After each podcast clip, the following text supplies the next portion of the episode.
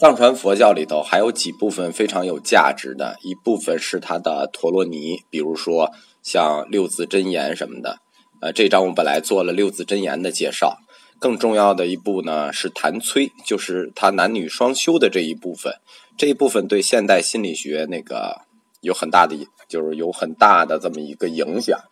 然后呢，包括他的呃曼陀罗，这个对现代艺术也有很大的影响。但这些东西呢，就是我们传上去肯定是就被删了，就是而且在这里头就是传了几次都被删，所以我们就不贴这一张了。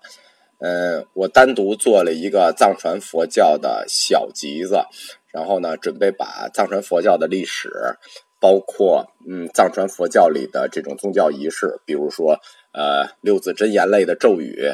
和这个谭崔和这个曼陀罗专门放在那里头讲，这样被删了呢，不影响我整部佛教通史。呃，因为大家不太了解，我这个讲座呢，基本上每天都会被官方删几集，那是不确定的，也不知道它是删的规则是什么。有的时候是抽着删，就是大家已经听过的，忽然早上起来发现这集就被删了。呃，删的有的时候我都坚持不下去讲了。那有一些同学，幸亏有同学很支持，然后呢。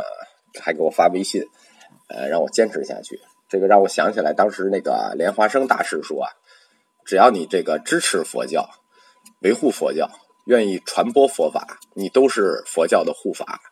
所以我就我就觉得还是坚持下来吧。即使这个官方删，想办法再跟他们沟通，因为每次删完了之后都要跟他们这个微信啊沟通，沟通半天，等好几个小时才能给你恢复。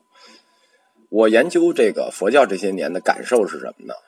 我觉得佛教它不是一个，就不单是一个宗教，它实际是一种追求真理的态度。我们从佛教史的演进过程就看出来，实际是我们中国学生们就是始终坚持不懈的去追求终极真理的那种态度。它也是我们中国文化呢不能分割的一部分，已经化成我们中国文化的血脉中的一部分了。是我们整个中国这个东方哲学的一个基石，所以呢，我欢迎大家那个传播，而且呢，就是如果大家听了呢，觉得还可以呢，我建议大家下载，因为它没准儿隔几天它就被删了。啊，我也是这个申请了这个苹果的播客，应该过几天苹果就能听了。这个呃，如果中间有一些集缺了呢，大家就不要吃惊啊，或比如忽然缺了几集，大家不要吃惊。关于这个传播这个呃佛教这个弘法这件事呢，有的时候为了一个人呢，我们也要坚持干到底。所以希望这个觉得好的同学呢，能帮我们传播一下我们的讲座。呃，因为这个讲座有好好多同学加我的微信问了我要我的笔记。其实这个本身没有书，它是我个人这些年的读书笔记，然后呢也没有整理，所以有的比较乱。我也不知道讲的是不是就是给大家讲懂了。呃，如果大家有没懂的地方，或者觉得里头有有差错的地方呢，请在音频下面留言，我呢会在音频下面给大家回复。呃，因为现在大家不了解这个回复啊，官方他也要审查。有几个同学问的我的问题呢，在下面我在留言里回复的时候呢，我回复了，但是官方审查他也不让我把回复发出去，所以这时候有有时候有一点麻烦。佛教。到唐末的时候，这个时间点呢，本身在讲佛教史的时候就会出现一点问题。为什么呢？因为中国佛教在这个时候有一个，就是如果从历史角度讲，它有一个分流，呃，一支就分到藏传，那一支就是宋的禅宗。呃，其实，在这个时候呢，我们应该翻回去讲一下印度在这些年它的佛教是怎么发展的，因为有很多人都好奇这个佛教从印度发端，为什么在印度就消失了？这个时候，其实应该翻回去讲一下印度本身的这个佛教发展。当然了，印度这边啊史料比较少，也比较难讲。有的同学说让我按照这个历史年代讲，这个其实佛教史就挺难按历史年代讲的。它为什么呢？因为大家了解中国史的就知道，这个宋以后，就是南宋以后啊，这个衣冠南渡之后，这个国破山河啊，这个佛教就不行了。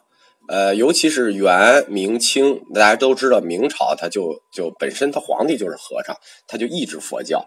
那元清，那这又是那个不支持佛教，支持这个就是不支持我们汉地佛教，可以说。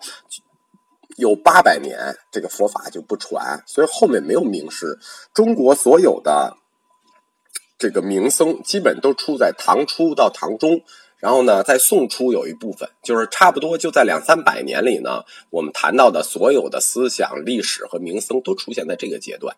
他不，他没法像像袁腾飞老师似的说，呃，按从哪年到哪年一直这么讲下来，因为我们从南宋以后，呃，佛教基本上就就断绝了，可以这么说，至少在医学方面和哲学方面就断绝了，没有特别大的发展。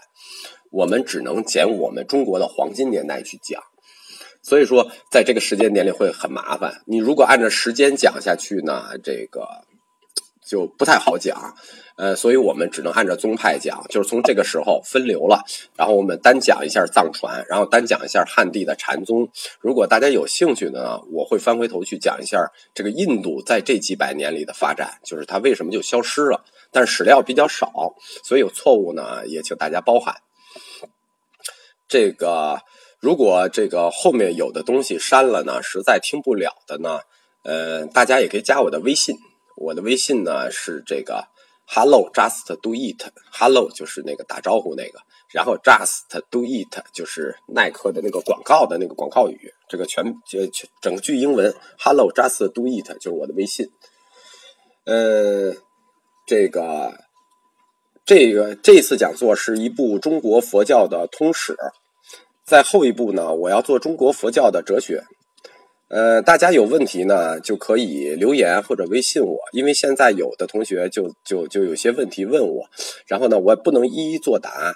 其中有价值的问题呢，我会在哲学部分给大家回答。就是说，这个他的有些问题，它确实比较有哲学价值，比如说有无的问题，比如说小部的一些哲学问题。呃呃，还有一些同学就很高级了，都问到一些像中观应成里的问题。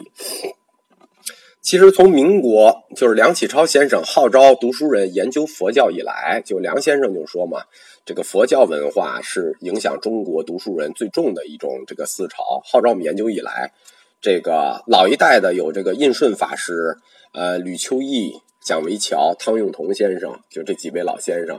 然后呢，近代有这个。任继玉、杜继文、宋立道、赖永海这几位先生，这几位先生就是我刚才上面讲的几位先生都是大家，他们都有佛教史的资料，从印顺法师的禅宗史开始，呃，到吕秋义的印度佛教源流考，到蒋先生的这个佛教史，到汤先生的这个分朝代的佛教考证。但是这些老先生们各有侧重，有的呢偏重易学，有的偏重哲学。有的是逻辑学，像宋立道先生的是逻辑学，然后有的是思想的，像赖永海先生的，嗯，他们角度也不同，有的是我们唯物史观的，尤其是建国以后的这些研究，啊，建国以前的呢，都是有些唯心史观的，更早一些呢，嗯，像像这个弘一法师啊、印顺法师，他们几个就都是站在纯宗教的角度去研究的，但是这些先生的那个书呢？嗯，博大精深，确实不适合我们普通人、老百姓看。有好多同学问我说：“这个要我参考的资料什么的，要我的书单。”这我的书基本上就是这些老先生们的书。嗯，可以说这些书呢，普通人看看起来有点费劲。所以我给大家讲呢，就是我从这些书里自己总结的读书笔记。等将来整理好之后呢，可以一起发给大家。如果大家有兴趣呢，我也可以把每一个先生的书拿出来给大家单独介绍一下他们的观点。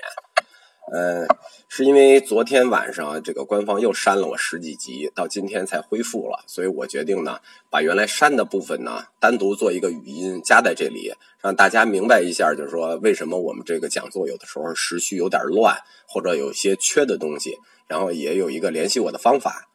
呃，感谢大家收听，也欢迎大家帮我传播。